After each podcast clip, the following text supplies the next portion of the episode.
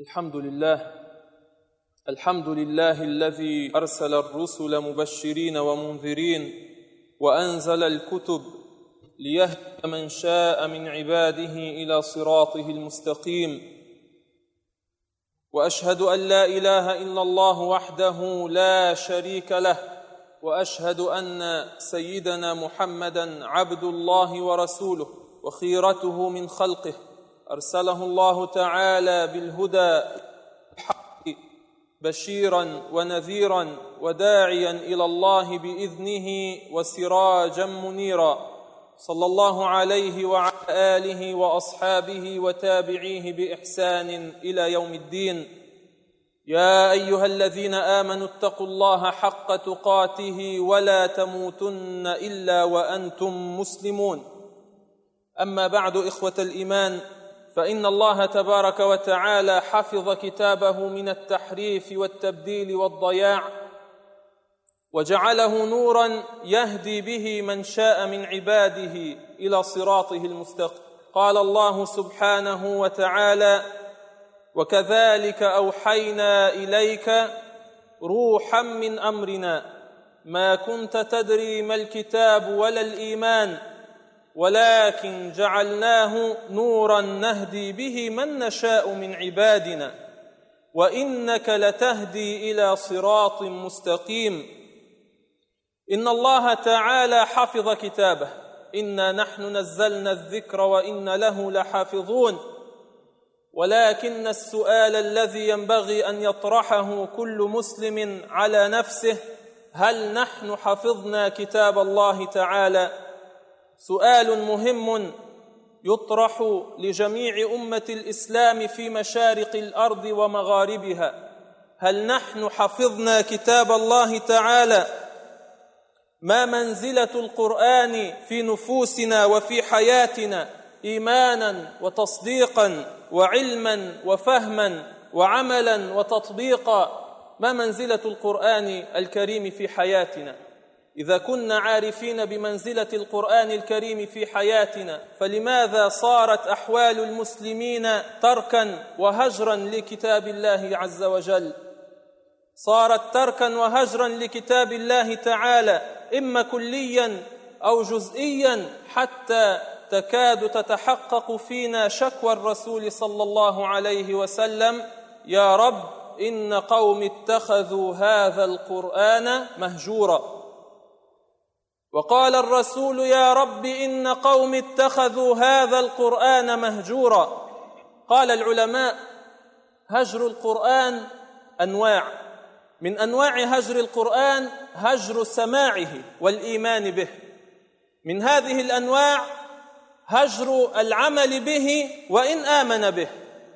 أن يهجر الإنسان تطبيق القرآن في الحياة. من هذه الأنواع هجر تحكيمه والتحاكم إليه. أنا لا أحكم القرآن الكريم في حياتي. هذا نوع من الهجر. هناك هجر تدبره وتفهم معانيه. أنا لا أجتهد في فهم كلام الله تعالى. هناك أيضا هجر الاستشفاء بالقرآن في أمراض القلوب. هذه أنواع من أنواع هجر القرآن وإن كان بعض الأنواع أهون من بعض ولكنه كله هجر لكتاب الله تعالى. فما المطلوب منا وما واجبنا كي لا نكون من هؤلاء الذين اتخذوا القرآن مهجورا؟ أن نقف الآن وقفة صريحة مع أنفسنا ونسائلها. هل أنا هجرت كتاب الله تعالى؟ السؤال أين أنا من سماع القرآن؟ أين نحن من سماع القرآن؟ أين أنا من العمل بالقرآن؟ أين أنا من قراءة القرآن وتدبر ما أقرأ من كتاب الله تبارك وتعالى؟ هل نحن نستمع إلى القرآن؟ الجميع يقول طبعا نحن نستمع إلى القرآن. ودليل على أننا نستمع إلى القرآن ونريد السير على منهج القرآن أننا جئنا إلى بيت من بيوت الله تعالى. والله سبحانه وتعالى يذكر لنا في كتابه اصنافا من الناس الذين يستمعون القرآن. يذكر لنا أنواعا من السماع. فهناك من يقول سمعنا وأطعنا. وهناك من يقول سمعنا وعصينا. ذكر الله تعالى حال المؤمنين فقال إنما كان قول المؤمنين إذا دعوا إلى الله ورسوله ليحكم بينهم أن يقولوا سمعنا وأطعنا. وأولئك هم المفلحون. هؤلاء هم المفلحون في الدنيا والآخرة. ومن يطع الله ورسوله ويخشى الله ويتقه فأولئك هم الفائزون. وقال الله تعالى في خواتيم سورة البقرة آمن الرسول بما أنزل إليه من ربه والمؤمنون. كل آمن بالله وملائكته وكتبه ورسله. لا نفرق بين أحد من رسله. وقالوا سمعنا وأطعنا غفرانك ربنا وإليك المصير. صنف آخر من الناس يقولون سمعنا وعصينا ويقولون سمعنا وعصينا. أيضا ذكر الله تعالى حال النصارى الذين كانوا في عهد النبي صلى الله عليه وسلم وإذا ما سمعوا رسول الله صلى الله عليه وسلم يتلو آيات القرآن أسلموا. ولتجدن أقربهم مودة للذين آمنوا الذين قالوا إنا نصارى. ذلك بأن منهم قسيسين ورهبانا وأنهم لا يستكبرون. وإذا سمعوا ما أنزل إلى الرسول ترى أعينهم تفيض من الدمع. مما عرفوا من الحق يقولون ربنا آمنا فاكتبنا مع الشاهدين. هؤلاء كلهم سمعوا فهل سماع هؤلاء كسماع أولئك؟ كله سماع ولكن ربما يكون الإنسان مستمعا ويهجر القرآن في العمل. فما حالنا في هجر العمل أو في هجر تدبر كتاب الله تعالى؟ كان رسول الله صلى الله عليه وسلم إذا قرأ آية فيها رحمة سأل الله تعالى من فضله. وإذا مر بآية فيها وعيد بالعذاب تعوذ بالله من الشيطان الرجيم. فتعالوا نقرأ القرآن نتفهم القرآن نتدبر القرآن. ولو كان فهما بسيطا فإذا كانت آية تحريم امتنعنا. فإذا كانت آية تحليل قلنا الحمد لله الذي أحل لنا الطيبات. وإذا كانت آية فيها وعد برحمة الله وبجنات النعيم سألنا الله تعالى ذلك سألنا الله تعالى من رحمته. فإذا كان هناك وعيد سألنا الله تعالى العافية. فهكذا يكون تدبر كتاب الله تعالى. No Alcorão Sagrado, Allah subhanahu wa ta'ala nos cita que o mensageiro dirá: Ó oh meu Senhor, o meu povo tomou este Alcorão como objeto de abandono. No dia do juízo, haverá uma reclamação do mensageiro de Deus sallallahu alaihi wasallam. Ya Rab, ó meu Senhor, inna qawmi ittakhadhu, o meu povo tomou هذا القرآن, este é o Corão, como objeto de abandono, mahjura, abandonaram. A nossa reflexão no dia de hoje é o que temos que fazer para não sermos destes que foram ponto de reclamação do profeta Muhammad sallallahu alaihi wasallam. O que temos que fazer para não sermos daqueles que abandonaram? E os sábios dizem o abandono do Alcorão é de vários tipos. Pode a pessoa abandonar o ouvir do Alcorão, não ouve o Alcorão. Pode a pessoa abandonar a prática do Alcorão. Pode a pessoa não fazer do Alcorão a lei para a sua vida.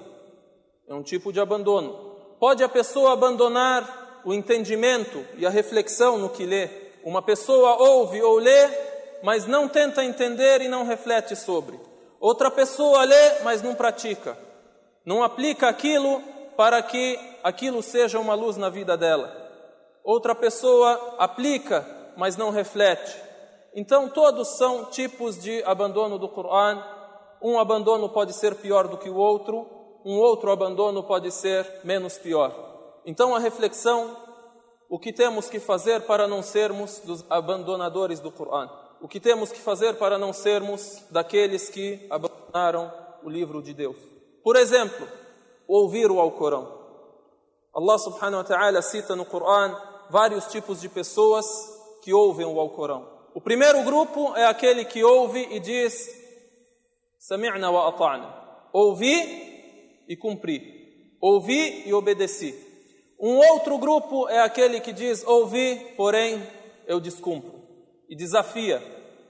Aí por isso Allah subhanahu wa ta'ala ele diz num desses versículos: انما كان قول المؤمنين اذا دعوا الى الله ورسوله ليحكم بينهم a palavra dos crentes os crentes quando ouvem a palavra de Deus e a palavra do mensageiro para que eles sejam a lei entre eles a palavra dos crentes neste momento é sami'na wa ata'na ouvimos e obedecemos wa ulaika humul muflihun e estes são os vencedores e ainda Allah subhanahu wa ta'ala cita a história daquele grupo de cristãos que ainda eram monoteístas na época do profeta sallallahu alaihi wasallam e esperavam pelo envio do novo e último mensageiro de Deus Muhammad sallallahu alaihi wasallam.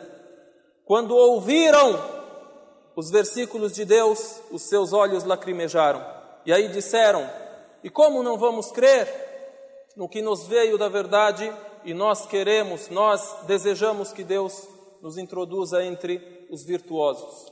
وإذا سمعوا ما أنزل إلى الرسول ترى أعينهم تفيض من الدمع مما عرفوا من الحق يقولون ربنا آمنا فاكتبنا مع الشاهدين E quando ouvem o que foi descido para o mensageiro, Tu vês seus olhos se marejarem de lágrimas, pelo que reconhecem da verdade. Dizem: Senhor nosso, cremos. Então, Escreve-nos entre as testemunhas da verdade.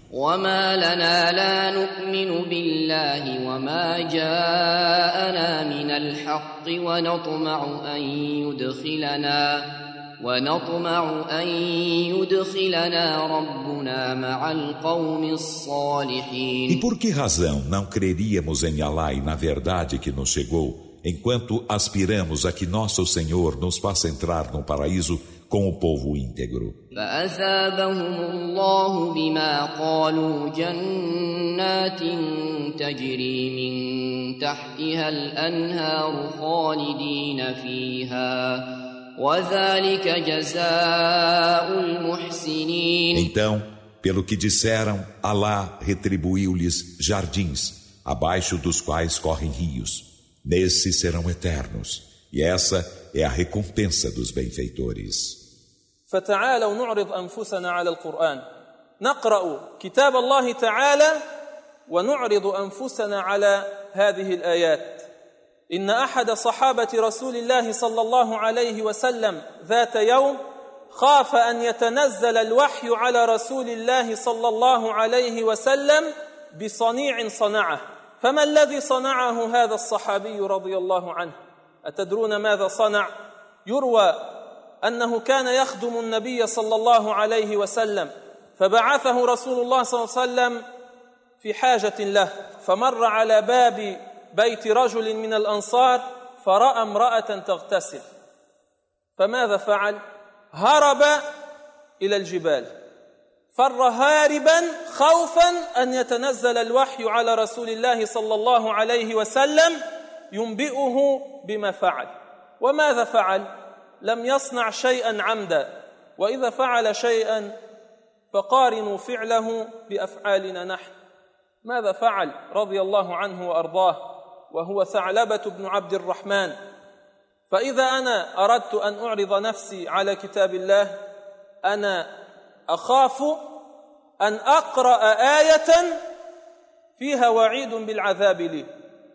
أو أخاف أن أقرأ آية فيها وعد برحمة الله وأنا لست داخل هؤلاء المرحومين. تعال اقرأ مثلا وأقيموا الصلاة وآتوا الزكاة. فإذا أنا لم أهجر التدبر أنا أتفكر هل أنا أقمت الصلاة؟ أنا أفتح المصحف وأقرأ عن صفات المنافقين. والله سبحانه وتعالى يذكر من صفاتهم إن المنافقين يخادعون الله وهو خادعهم وإذا قاموا إلى الصلاة قاموا كسالى. يراءون الناس ولا يذكرون الله إلا قليلا.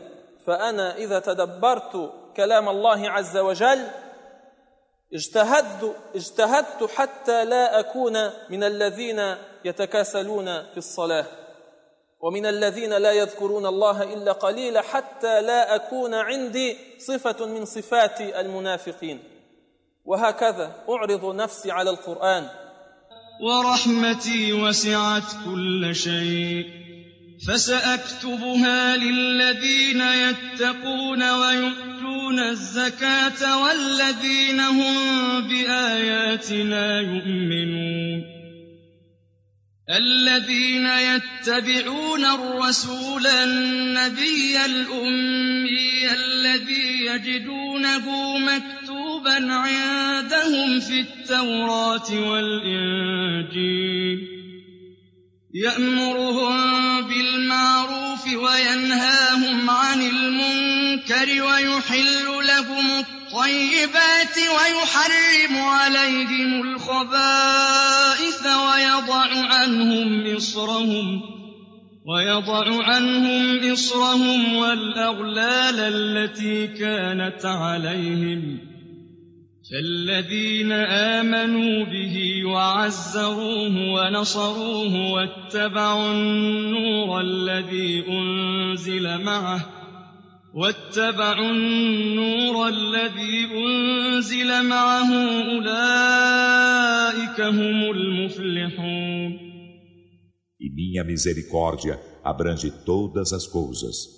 Então, prescrevê-la-ei aos que são piedosos e concedem as zaká e aos que creem em nossos sinais. Os que seguem o mensageiro, o profeta iletrado, que eles encontram escrito junto deles na Torá e no Evangelho, o qual lhes ordena o que é conveniente e os coíbe do reprovável, e torna lícitas para eles as coisas benignas e torna ilícitas para eles as coisas malignas, e os livra de seus fardos e dos julgos a eles impostos.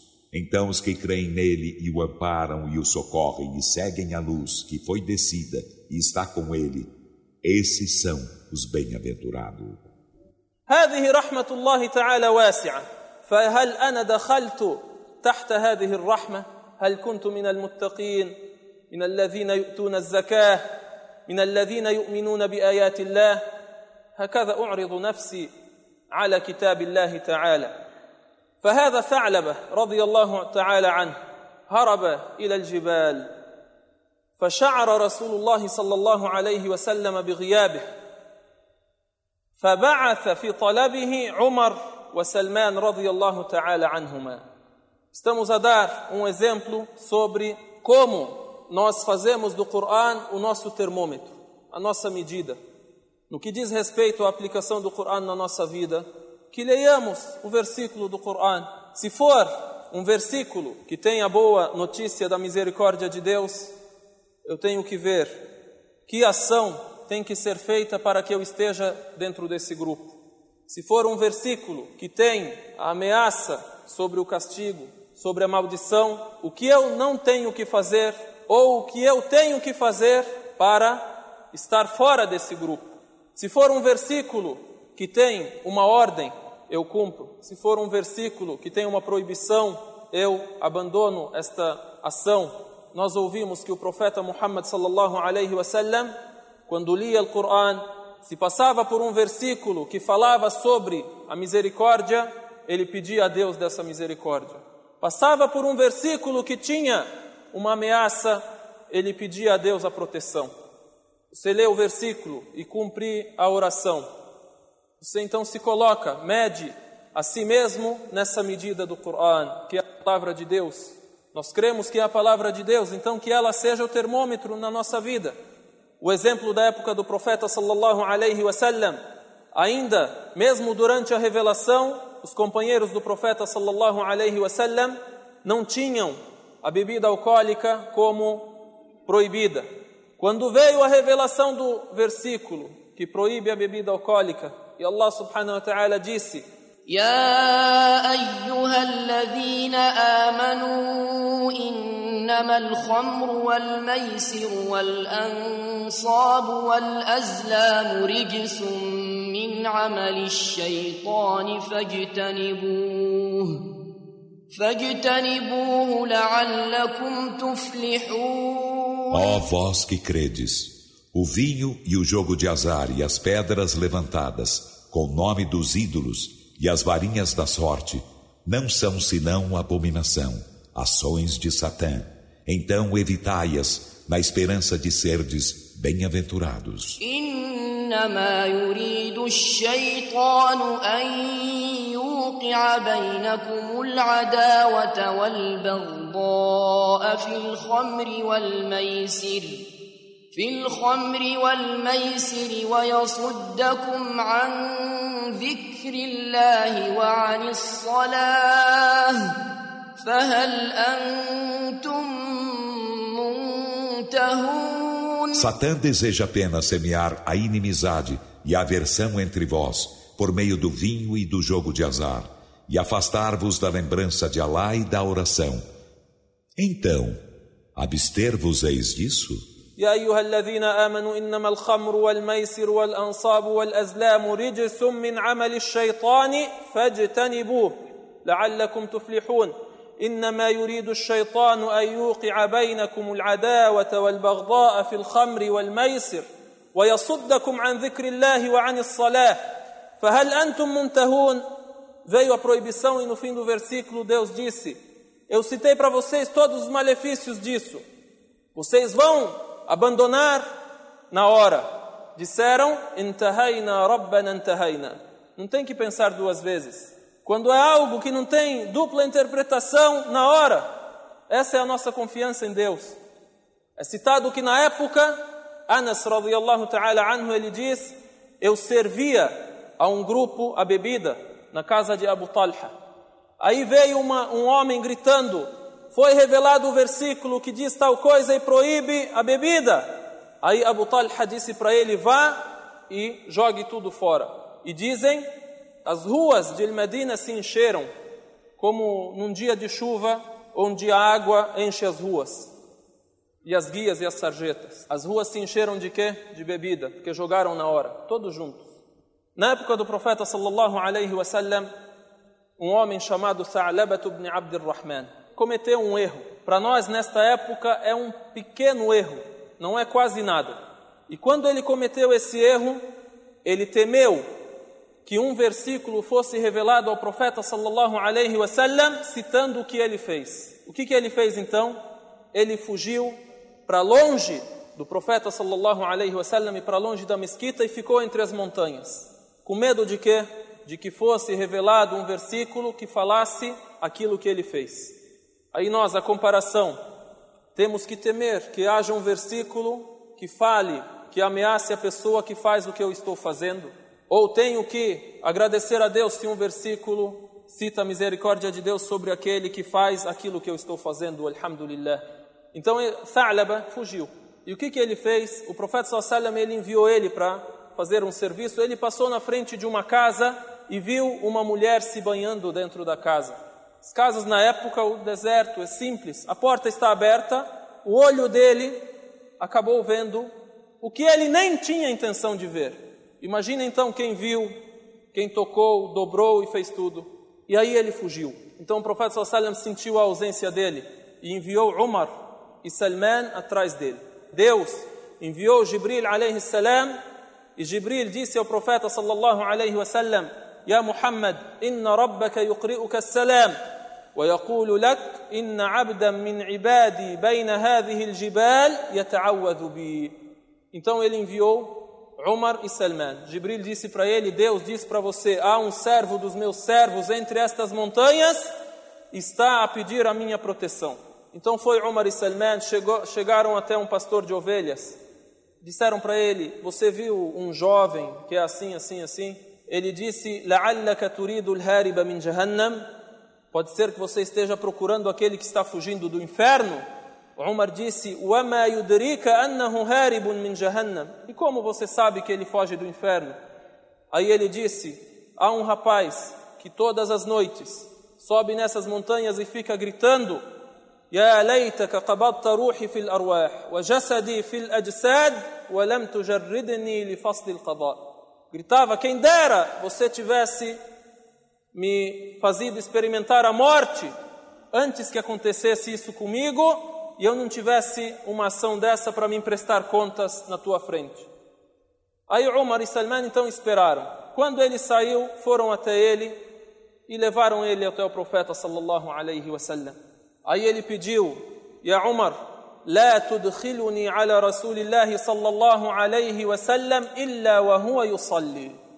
Ele pediu, Umar, não deixe eu entrar frente ao profeta sallallahu alaihi wasallam. Não me coloque na frente do profeta sallallahu alaihi wasallam e não deixe eu chegar até lá sem que ele esteja rezando. Eu quero que ele esteja rezando.